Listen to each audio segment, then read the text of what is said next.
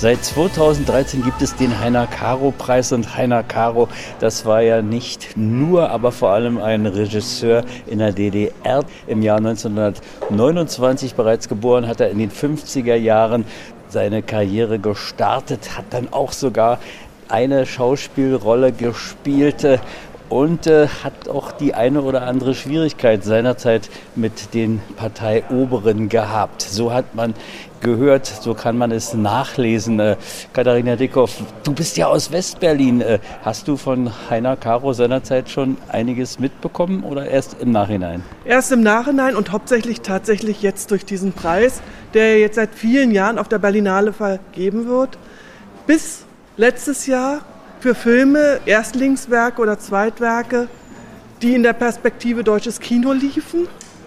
Jetzt, da es die Perspektive deutsches Kino diese ganze Sektion ja nicht mehr gibt, haben sie es ausgeweitet und es geht um deutsche Erstlingsfilme oder Zweitfilme und die werden prämiert mit 5000 Euro.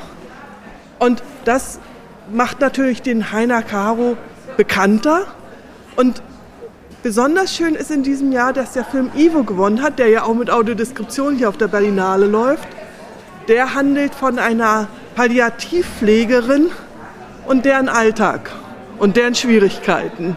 Und das ist ein ganz wunderbarer, sehr sachlicher Film, der einfach Freude gemacht hat zu sehen. Also ich freue mich über diesen Preisträger. Mhm. Ja, und wir haben auch schon über ihn an anderer Stelle hier bei uns im Programm gesprochen. Der Film Ivo 5000 Euro hat er bekommen. Ist denn das noch äh, ein Format, das nun seinen Weg ins Kino finden wird? Oder Palliativmedizin, das klingt mir doch so ein bisschen nach, äh, naja, es wäre gut im Fernsehen, den Film anzuschauen?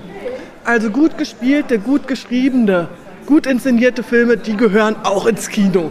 Und da muss man auch mal aushalten, dass nicht irgendwelche Titanen gegeneinander kämpfen, sondern manchmal sind es ja die kleinen Filme, die einem viel mehr bringen. Aber wahrscheinlich wird er auch im Fernsehen laufen und erfolgreich sein. Hoffe ich zumindest. Stets wird äh, beim Heiner Caro Preis, äh, in diesem Jahr ist er erstmal äh, das letzte Mal hier im Kino International vergeben worden. Auch ein äh, DDR-Film renovierter Bauart äh, gezeigt worden. Äh, diesmal mit Katrin Sass. was sagst du zu dem Film? Der Film war großartig. Also er war großartig gespielt von einer ganz jungen Katrin Sass, die eine überforderte Mutter spielt, hin und her gerissen zwischen Partyleben und der Fürsorge, die endlich möchte, dass sie ihre Kinder vernünftig behandelt, was auch wirklich ein wenig auf der Strecke geblieben ist bei dem ganzen Partysein. Und ihre Probleme halt zwischen diesen beiden Welten sich zu entscheiden, was manchmal sehr schmerzhaft zuzuschauen ist läuft wahrscheinlich auf den Zug des Erziehungsrechts hinaus. Wir mussten ihre Kinder vor vier Monaten in Heime einweisen. Kindesvernachlässigung, asozialer Lebenswandel und so weiter und so weiter. Auf jeden Fall bleiben die Kinder zunächst im Heim. Wie haben sich die Kinder eingelebt? Normal. Jacqueline sollten wir demnächst einen Psychologen vorstellen. Schwierig. Hm. Notieren Sie bitte. Wann der letzte Hausbesuch? Moment. Ähm am 10.10.80 aufgeräumt war. 10.80. Obwohl das Kinderzimmer war nach wie vor kalt und unpersönlich. Arbeit? Ja, seit sechs Wochen bei der BVG, sie wäscht U-Bahnen. Und dann gibt es noch diese kleine, nette Nebengeschichte. Sie zahlt für ihre Berliner Wohnung, die nicht gerade klein ist, D-Mark 50. Also 11 Mark 50 musste man sagen, ist ja DDR.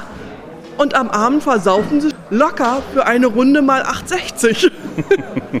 ja, das gab allgemeines Applaudieren hier im Auditorium. Da war man wirklich äh, begeistert über diese Preise, die man sich vielleicht dieser Tage gar nicht mehr so vorstellen kann. Wie hieß der Film gleich nochmal und ist der möglicherweise auch mal dann noch wieder irgendwo zu sehen, zu finden? Der heißt Bürgschaft für ein Jahr und ja, DEFA-Filme laufen ja immer mal wieder. Da lohnt es sich auch immer mal wieder im Programm des Arsenal zu gucken. Ansonsten muss man mal auf der Internetseite der DEFA-Stiftung gucken, wo das läuft. Und vielleicht gibt es den ja auch schon längst fürs Heimkino. Gibt es zum Schluss von dir noch einen Tipp? Äh, die Berlinale, sie wird ja am Samstag äh, die goldenen und silbernen Bären verteilen. Wer wird nun vorne an sein? Wir haben schon mal so ein bisschen orakelt. Was ist dein vielleicht leicht gewandeltes äh, Orakel? Ich habe heute Morgen auch wieder einen Film gesehen, aber ich bin relativ ratlos, wer diesmal die Preisträger sein sollen. Aber wenn du mich um einen Tipp bittest. Ich bitte. Ich war in einer ganz wunderbaren Vorstellung. Ist vielleicht ein bisschen was für Fußballfans. Das heißt elfmal morgen. Und da geht es, das sind eigentlich elf Kurzfilme, die Mannschaften, Fußballmannschaften vorstellen, die Nachwuchsförderung betreiben, die aus irgendeinem Grund schwierig ist. Rückwärts. Drin. Rückwärts. Einfach schnell laufen. Ich sag's natürlich, eines der Filme gilt auch dem Blindenfußball.